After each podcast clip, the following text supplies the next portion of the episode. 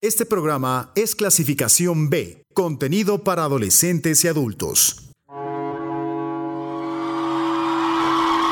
Vivimos un momento histórico. Tiempo de cambios. Se reestructura un orden.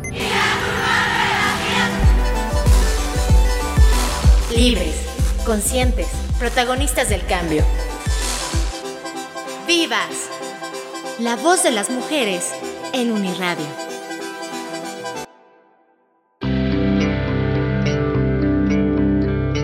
De acuerdo con la ONG Ayuda en Acción, distintos expertos coinciden en que hay que fomentar la autoestima y el empoderamiento en las mujeres desde una edad temprana, y para ello proponen cinco razones para el empoderamiento femenino de las niñas. 1. Porque ellas aprenden a ser valientes, no perfectas. 2 porque los estereotipos de género se adquieren desde la infancia. 3. Porque contribuyen a prevenir la violencia y la discriminación. 4. Porque las niñas de hoy serán las líderes de mañana. 5. Porque el desarrollo sin ellas no es posible. Así, crecerán comprendiendo que ni la belleza es sinónimo de éxito, ni la felicidad llega con un esperadísimo príncipe azul. Las niñas necesitan saber que son dueñas de su futuro.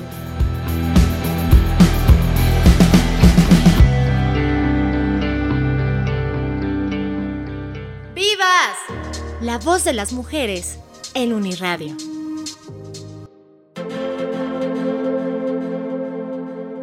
Muy buena noche, qué gusto saludarles. Soy Ginarelli Valencia. Arrancamos una emisión más de Vivas, el programa de género de Uniradio que se transmite a través de la estación de la Universidad Autónoma del Estado de México. Le pido que se quede con nosotros durante los siguientes minutos. Estamos hablando sobre temas que nos compete a toda la sociedad, sobre todo que nos permite reflexionar. Los invitamos a sumarse a esta conversación y como cada noche pues saludo con mucho gusto a Katia Fuentes, quien es productora y con quien comparto los micrófonos de Uniradio. ¿Cómo estás, Katy? Buena noche.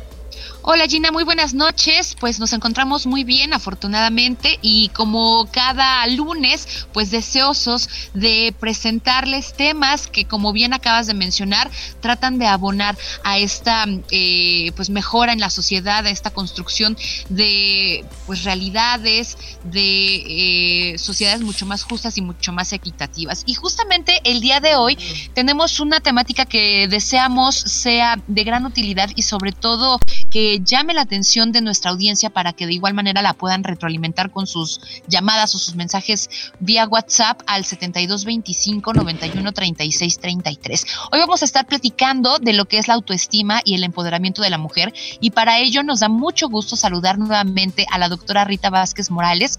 Ella es psicóloga independiente, tiene una gran trayectoria en investigación, por supuesto también en terapia y bueno, para ello eh, nos estará acompañando en esta ocasión. Así que Rita, te damos la bienvenida ¿cómo te va?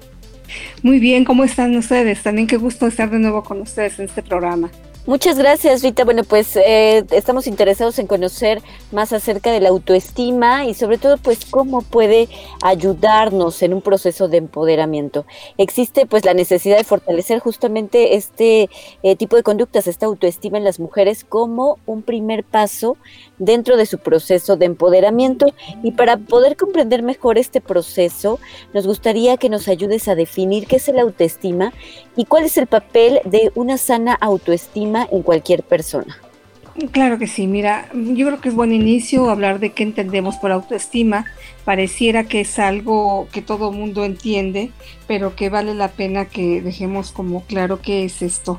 Bueno, la autoestima tiene que ver con la valoración que nos damos, con el valor, con la imagen que tenemos de nosotros mismos, con la, pero tiene que, eh, ver con una serie de componentes. Eh, uno es cognitivo, es que qué idea, qué opinión, qué creencia tenemos de nosotros mismos.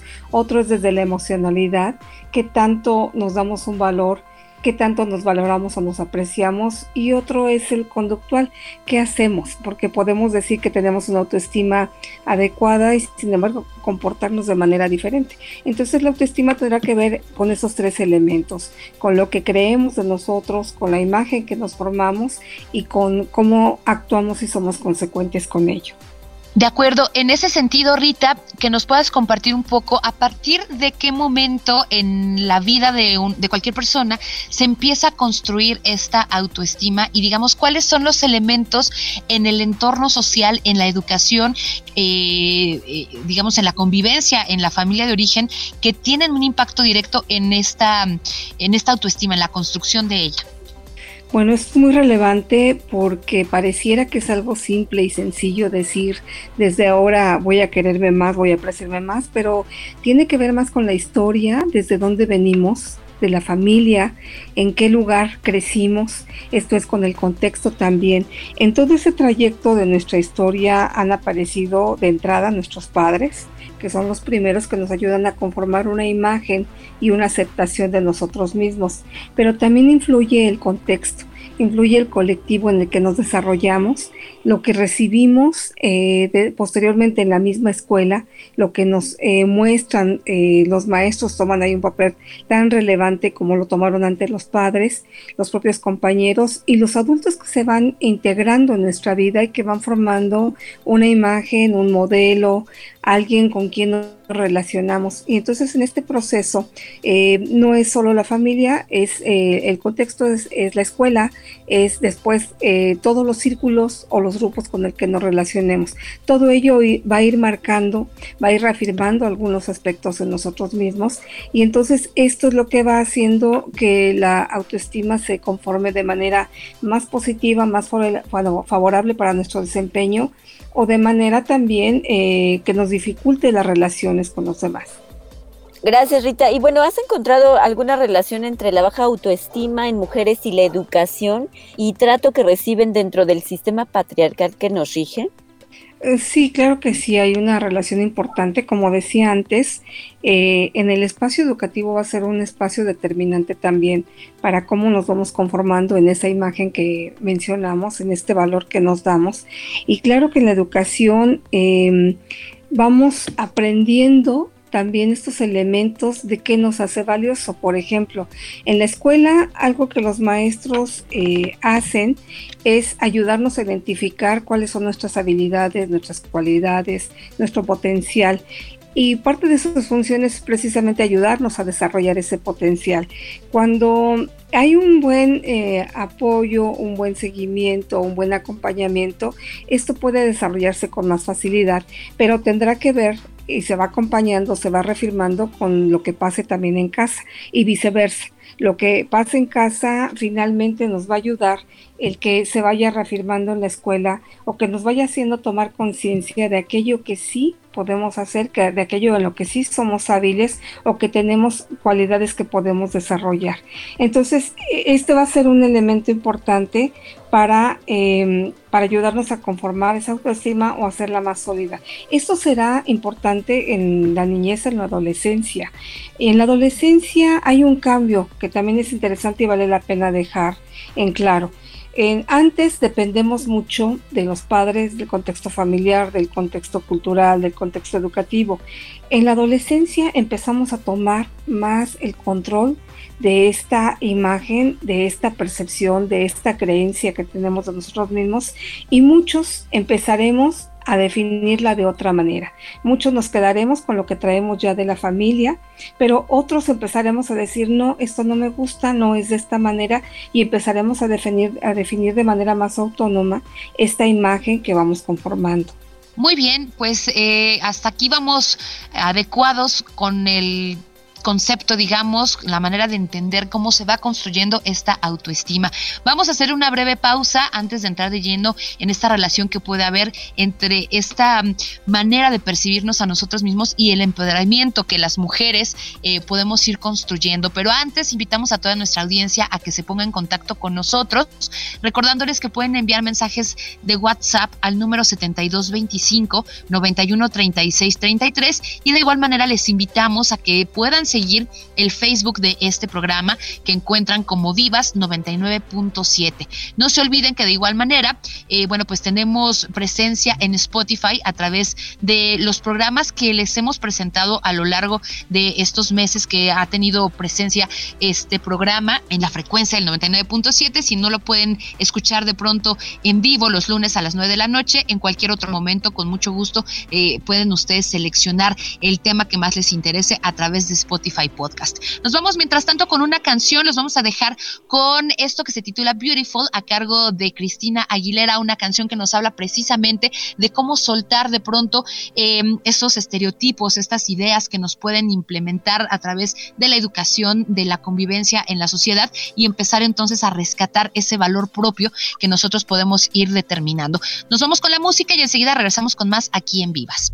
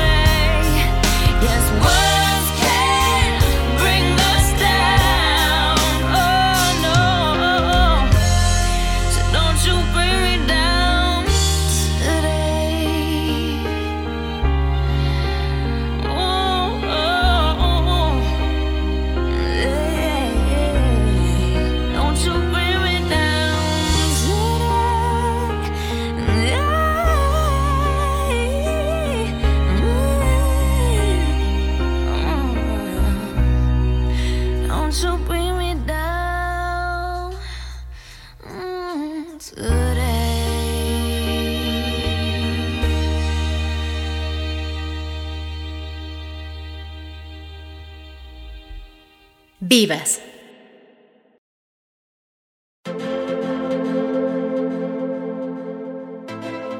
seguimos platicando con la doctora Rita Vázquez Morales. Ella es psicóloga independiente. En esta ocasión estamos hablando de la autoestima en mujeres. Y ahora, Rita, si te parece, vamos a pasar a la cuestión del empoderamiento. Eh, pues nos gustaría que, que nos hablaras qué es exactamente y por qué resulta tan importante cuando hablamos de mujeres. Sí, es una interesante pregunta porque, mira, generalmente cuando vamos conformando la autoestima, tenemos un diálogo interno que vamos interiorizando y vamos interpretando eh, el mundo y a nosotros mismos de acuerdo al sistema en que nos desarrollamos. Cuando estamos en un sistema patriarcal, la, la mujer crece con cierta desventaja, crece con luchas, eh, con dificultades que tiene que enfrentar y que le hace más difícil empoderarse, que le hace muy difícil asumir que tiene posibilidades y lograr finalmente eh, relacionarse de manera equitativa en todos los espacios. Entonces, el empoderamiento es esta posibilidad de em, lograr autonomía, de dar acceso a la igualdad, de darte eh, esta fuerza y esta convicción de que tú puedes salir adelante y que puedes competir en las mismas condiciones y en el mismo terreno que lo pueden hacer los demás. Eh, para empoderarse eh, hay algunas dificultades. Una es, decíamos, este sistema patriarcal en que todo es más difícil para la mujer, en donde hay una serie de desigualdades que ya hemos asumido y que a veces no las hemos creído y entonces las interiorizamos como tal y nos vamos limitando. Hay otras que el mismo contexto nos las va imponiendo y entonces empoderarse es salir como de esta lucha, es romper esta, estas barreras y empezar a tomar confianza, a tomar seguridad de que puedes hacer las cosas y de que puedes luchar en el mismo nivel y con las mismas eh, oportunidades que todos los demás. Entonces, empoderarse es eh, necesario, pero en ocasiones también nosotras mismas como mujeres tenemos tan introyectado ya este mm, mensaje social que nos vamos limitando. Por ejemplo, eh, cuando priorizamos las necesidades de los demás, dejamos a un lado lo que queremos nosotros. Esto es algo totalmente comprobado, la investigación nos lo dice, que las madres, las mujeres que son madres de familia, tienden a, priorizar siempre a los hijos, al marido y en ocasiones a los padres, hermanos y a veces hasta las necesidades de la comunidad por lo que nosotros queremos. Entonces, esta es una de las dificultades serias con las que batallamos y tenemos que darnos cuenta de que lo estamos haciendo. Si no nos percatamos que estamos priorizando a los demás antes que nosotros, no podemos dar el paso siguiente. De acuerdo, en ese sentido, Rita, ¿qué podemos hacer o qué técnicas, digamos, o tal vez estrategias podríamos nosotros empezar a reconocer, a adoptar para que las mujeres podamos precisamente eh, ir construyendo esta autoestima o este y este empoderamiento eh, bajo esta perspectiva de darnos primero nuestro lugar y como tú bien lo mencionabas, especialmente enfocándonos en el papel de la madre, sobre todo la madre mexicana que tiene como más esta eh, idea, esta característica de ser muy sumisa, de ser la que se queda al último con tal de darle primero a los demás. Entonces ahí, ¿cómo podríamos nosotros empezar a, uno, reconocer porque muchas veces cuesta tanto trabajo o, no se tiene ni siquiera esta conciencia de que estas actitudes no son sanas ni para la propia mujer ni para la familia que la rodea y cómo podemos entonces empezar a hacer ese cambio. Sí, mira, algo que tenemos que pensar, ahorita que mencionabas a la, a la mujer mexicana, eh, en este escenario de la familia, es que nos vamos volviendo también ejemplo. Y entonces este ejemplo lo reproducimos ahora en los hijos, en las hijas, particularmente en las mujeres. Y volvemos a reproducir este sistema en donde las mujeres tendemos a también a proporcionar modelos. Y las hijas siguen, particularmente las hijas mujeres, siguen este modelo. Y si hay una baja autoestima en la madre o en las mujeres cercanas, vamos a también a reproducir esta misma baja autoestima. Cuando por el contrario vamos eh, pensando en qué está pasando con nosotros y empezamos a priorizarnos, volteamos a vernos, porque algo que nos ha enseñado este sistema es que la mujer eh, tiene que ser para los otros y en el contexto de la modernidad, aparte estamos en un nivel de competencia en donde tenemos que estar al nivel de las expectativas de los demás. Las demandas, digamos, comerciales nos llevan a consumir o nos llevan a mostrar a una mujer eh, bonita, a una mujer atenta, eh, atenta a las necesidades de los otros, al cuidado de la casa. Y nuevamente vamos priorizando esto y nos, nos vamos dejando de lado nosotras. ¿Qué es lo que tenemos que hacer? Empezar a voltear a nosotras mismas, a tomar conciencia de qué estamos haciendo por nosotras, si nos cuidamos, si nos damos descansos. En este momento, por ejemplo, cuando se ha em, incrementado el trabajo en casa, porque toda la familia está en el confinamiento y porque además si tú trabajas como madre, tienes que cumplir con una serie de roles, con el trabajo, con el cuidado de los hijos, no dejas de atender casa y entonces esto que te sobredemanda te lleva a olvidarte con mayor razón de ti mismo, te lleva a tener más cansancio, pero si no volteamos a decir yo necesito un descanso, yo necesito tiempo, yo necesito también resolver mis necesidades, no podemos salir de este círculo que nos sigue eh, atando y nos sigue afectando. Entonces, ¿qué podemos hacer? Lo primero es voltear a vernos, dejar de priorizar a los otros, empezar a priorizarnos y a pensar qué es lo que yo necesito, qué es lo que yo quiero, qué es lo que a mí me satisface, lo que yo quisiera hacer. Y como verás, eh, es como un ejercicio que empieza en lo individual, pero que poco a poco tendremos que ir reafirmando en lo colectivo. Como mujeres, como colectivos, tenemos que apoyar este proceso, porque si no lo hacemos, esto se diluye. Y entonces, en los grupos que estemos, es más, que tanto salimos y nos comunicamos con los demás. Si empezamos también a tener mayor conexión, a platicar de lo que nos sucede, a divertirnos, a distraernos, en lo colectivo vamos reafirmando la importancia que tenemos y cómo eh, podemos ayudarnos a empoderar en este colectivo. ¿Sí me explico?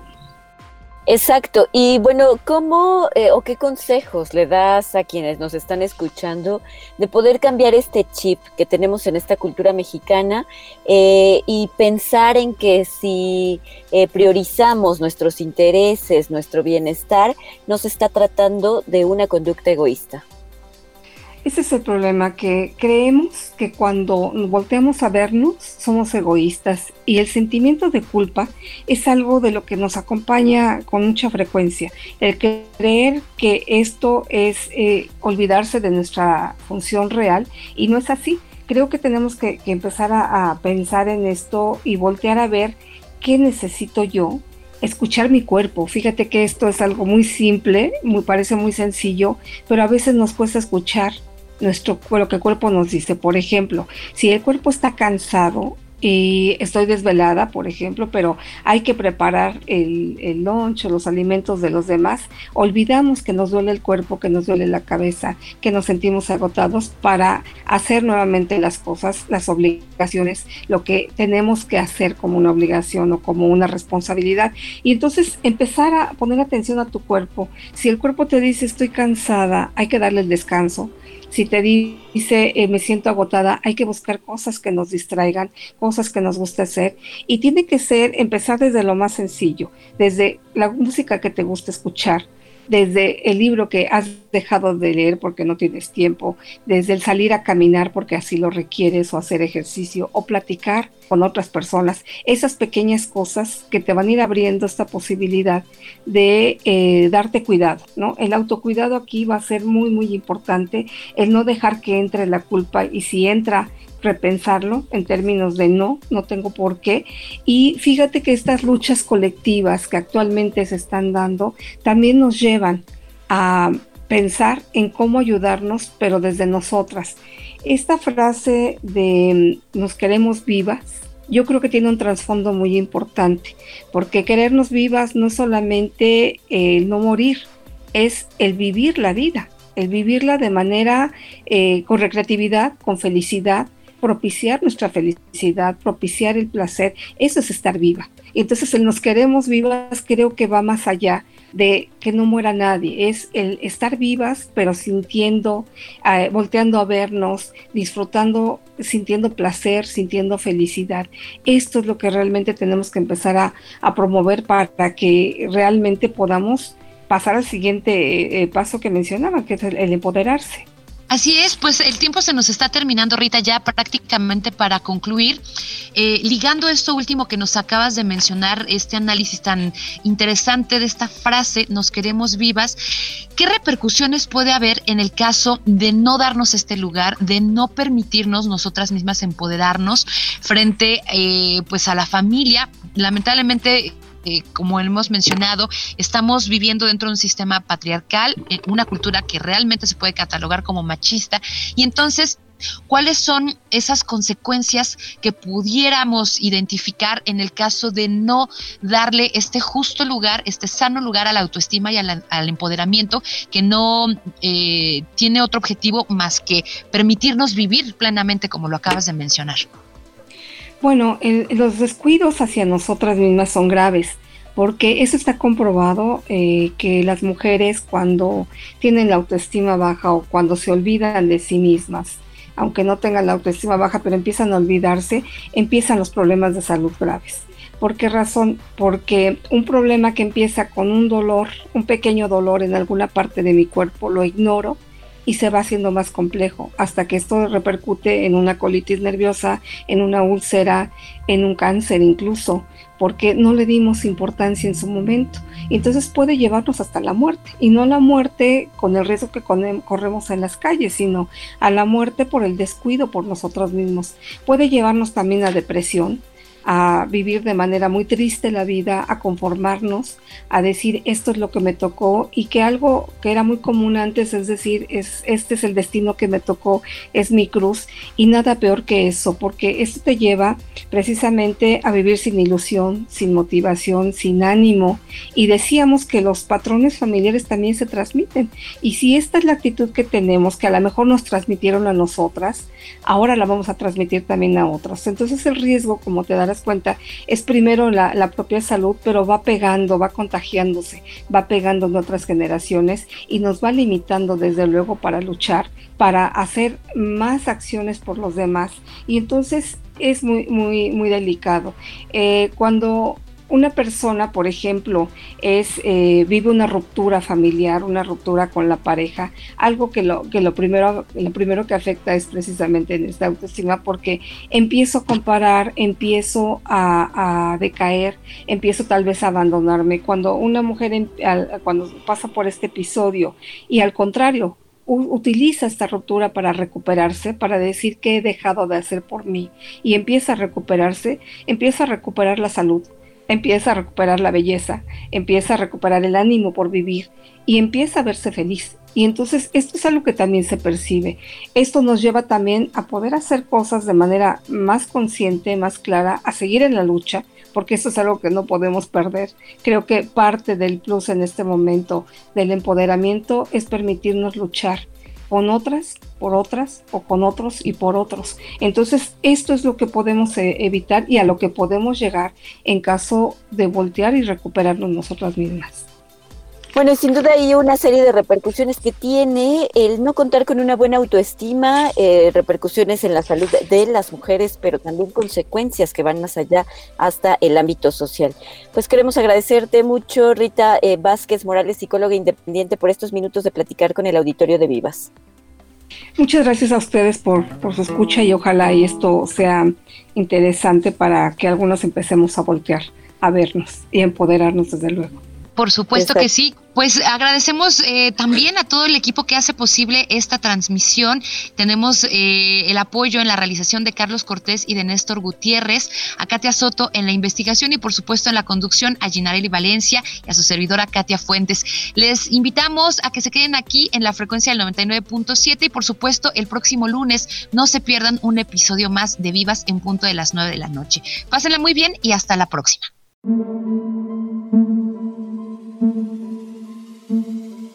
Porque las chicas morimos por libros y discos y fanzines que nos hablen a nosotras y nos incluyan y que podamos entender a nuestra manera.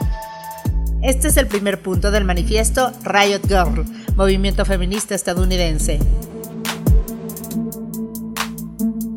Iniciaba la década de los noventas y varias mujeres jóvenes en Olympia, Washington, Estados Unidos, se unieron a este movimiento que buscaba empoderarlas y hacerlas partícipes de la vida cultural de su entorno. Estaban hartas de que el género masculino fungiera como detractor de sus formas de expresión y que las humillara por el hecho de ser mujeres. Así comenzó el movimiento Riot Girl, que se hizo popular a través de fanzines como su principal medio de comunicación. Su manifiesto fue publicado en 1991 y tuvo como estandarte a Bikini Kill, banda de mujeres liderada por Kathleen Hanna, cuyas letras feministas se acompañaron con el crudo sonido del punk. La importancia de este movimiento radica en que empoderó e inspiró a varios grupos femeninos a expresarse con eco y sin miedo en terrenos como la música, el cine, la fotografía y el performance.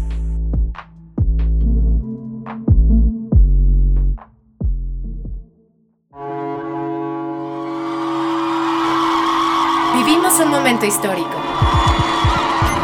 Tiempo de cambios se reestructura un orden. Libres, conscientes, protagonistas del cambio. ¡Vivas! La voz de las mujeres en Uniradio.